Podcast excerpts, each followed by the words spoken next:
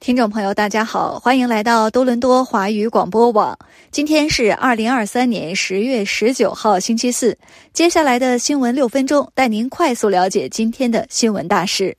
据加拿大广播公司报道，周四凌晨，以色列对加沙地带进行了大范围的空袭，使得困在该地区的超过两百万巴勒斯坦人恐慌不已。他们担心没有一个地方是安全的。在加沙南部的汉尤尼斯，多处民宅遭到袭击，成千上万的人正在寻找庇护。汉尤尼斯的纳赛尔医院的医疗人员表示，他们收到了至少十二名死者和四十名受伤者。此外，以色列国防部长周四对地面部队发出命令，做好准备进入加沙地带。加沙卫生部今天表示，自十月七号以来，以色列打击已造成至少三千七百八十五名巴勒斯坦人身亡，约一万两千五百人受伤。在以色列，有超过一千四百人身亡，大多数是在十月七号哈马斯的致命袭击中被杀的平民，包括几名加拿大人。大约还有两百人被绑架。这一紧张局势正在迅速发展，国际社会对此高度关注，呼吁双方尽快实现和平解决。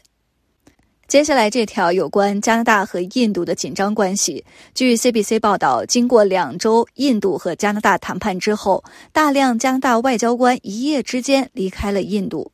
一位了解情况的消息人士告诉 CBC 新闻，此次撤离是在印度提出在两国外交官数量上实现平等要求之后发生的。这一要求是印度总理莫迪政府对加拿大总理特鲁多上个月指控印度特工参与谋杀加拿大公民 Hardeep Singh Nijjar 一事的回应。nija 于六月十九号在卑诗省素里市被杀害。印度声称，在加拿大只有二十一名认证外交官，而加拿大在印度有六十二名外交官。印度要求加拿大在十月十号之前撤回四十一名外交官，使两国的外交团队人数相等。印度方面表示，如果这些外交官留在印度，他们将失去免于逮捕和起诉的外交豁免权。加拿大亚太基金会主席、前加拿大外交官南克维尔同意这一制裁是非同寻常的。他说：“加拿大在印度需要大规模的领事操作来处理该国的签证申请量。印度既是加拿大国际学生的主要来源国，也是加拿大移民的主要来源国。”再来关注加拿大移民系统的一条消息。加拿大审计办公室近日发布了一份调查报告，发现移民系统中存在一系列的问题，包括新的申请在旧的申请之前得到了处理，还有一些永久居留申请的处理时间在某些项目中急剧增加。加拿大移民部最近公布的积压数据显示，截至八月三十一号，所有项目库存的申请总数为二百一十九万八千七百份，其中六十四万六千份为永久居留申请，二十九万一千份或百分之四十五为积压的申请。在经济类别申请人当中，百分之十二的快速通道申请，百分之二十七的省提名快速通道申请和百分之十七的配偶和家属永久居留申请都被发现处于积压状态。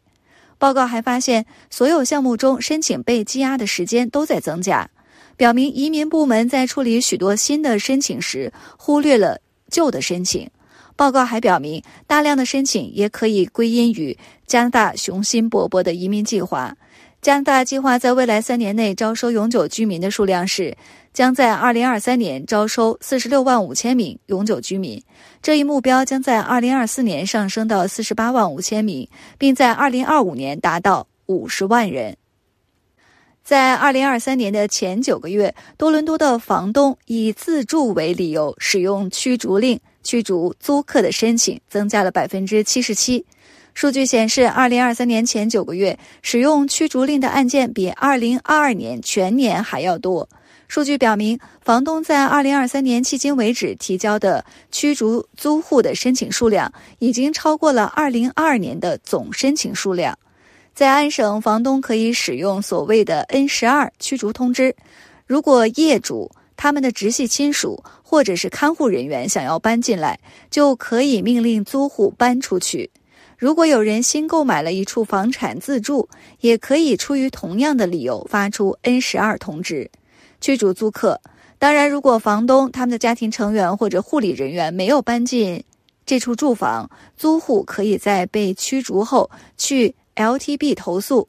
根据房东和租户委员会 LTB 的数据，从2023年1月到9月，多伦多已经接收到1767起 N12 驱逐申请，这个数字远高于2022年的总申请量1312起。基于2022年和2023年前九个月的比较，2023年到目前为止，N12 申请已经增加了77%。租户倡导者表示，房东可能利用驱逐令来提高租金，而租户反击的选择十分有限。根据 Rental.ca 九月份的报告，多伦多一居室公寓的平均租金现在是两千六百一十四加元，比去年上涨了百分之四点九。以上是多伦多华语广播网为您整理编辑的重要新闻，感谢收听。